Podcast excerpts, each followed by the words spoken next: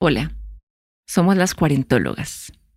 Hoy les presentamos el último episodio del año y qué mejor manera de hacerlo que compartiendo la historia de una caminante que decidió irse consigo misma de peregrinaje. Carolina Echeverría Obregón hizo el Camino de Santiago a sus 43 años, luego de dos años de armar el viaje en el mundo de las ideas y en el corazón. Escogimos esta historia para cerrar este año extraño para que nos sirva de buen augurio para el año que viene. Ha sido un año de soledad, la misma que se experimenta cuando viajamos sin más compañía que el anhelo y la incertidumbre que trae lo desconocido. Una vez sintonizamos con el camino interior, se nos revela un multiverso y desde allí los caminos no nos llevan a Roma, sino a nosotras mismas. Les deseamos que en el 2021 escojan los caminos que tienen corazón, que se abra un ciclo de calma, pero que tengamos certezas de tener las herramientas para no ahogarnos en las tormentas, que se abra un ciclo de conectar con la raíz y al tiempo extender las ramas para abrazar la vida y sus misterios, que se abra un ciclo de fuego para que se haga alquimia, que se abra un ciclo de aire que nos recuerde el valor de ser ligeras Seguimos avanzando por la senda de los 40, abrazando a las mujeres de todas las edades.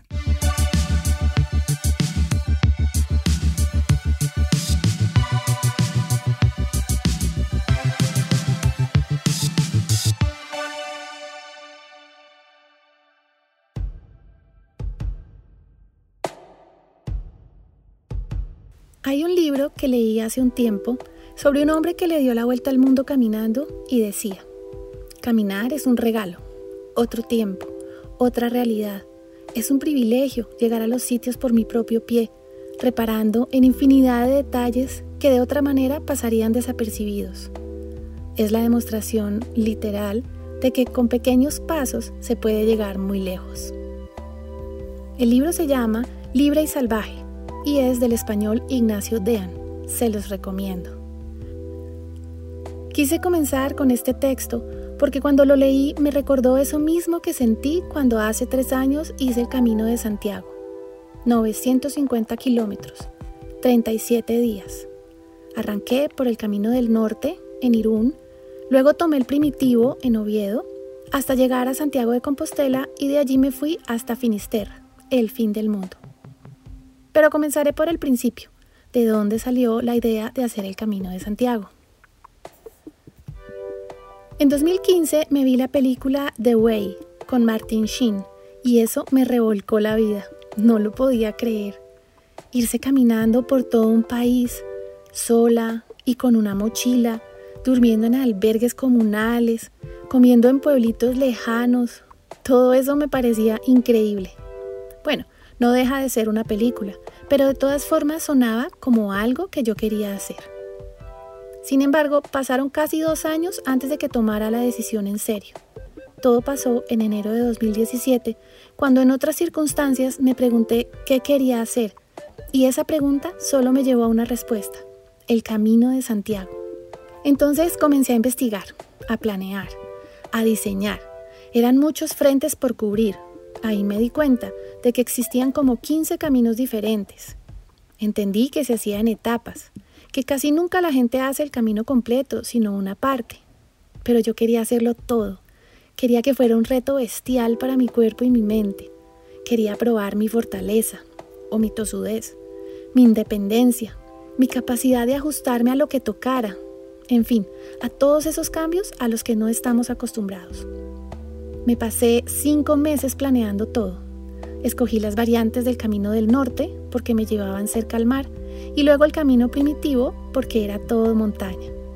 Leí páginas por internet, blogs de otros caminantes, bajé mapas, vi videos, hice listas, pedí permisos, ahorré y me fui. Me fui en septiembre, ligera de equipaje y de pensamientos, o al menos eso creía. Me fui abierta a descubrirme, amarme y disfrutarme cada paso. Era una caracola feliz con su casita a cuestas una mochila de 5 kilos representados en una muda de ropa, la pijama, unas chanclas, la toalla, el impermeable y el polar, el cuaderno de escribir y las cosas de aseo. Y ya. Increíble, ¿no? A pesar de haber arrancado con una idea general de lo que sería mi camino, no podía haber imaginado a lo que en realidad me iba a enfrentar hasta que no comencé a vivirlo, a experimentarlo, a caminar, hasta que se convirtió en mi vida, en mi rutina. Cada vez que estaba en el portal de un albergue, lista para salir a caminar, me bañaba esa luz del amanecer y mi pecho se llenaba de alegría, de una inmensa felicidad de estar viva, de respirar, de cargar mi caracol y poder levantar un pie tras otro e ir haciendo un camino nuevo, una vida diferente, con la esperanza de llegar a algún lugar, pero sin pensarlo o planearlo tanto. Mis únicas rutinas claras eran llegar a un pueblo con albergue en horas de la tarde, reservar una cama, bañarme, lavar la ropa, comer o cenar, escribir en mi diario y algunas veces hablar con otros peregrinos o salir a conocer los alrededores. Qué sencillo era. No me preocupaba de trancones, de pagos programados, de qué ponerme, de agendas, citas o calendarios. Claro que sufrí. Sufrí las noches de ronquidos en los albergues, pero eso me enseñó a ser más tolerante.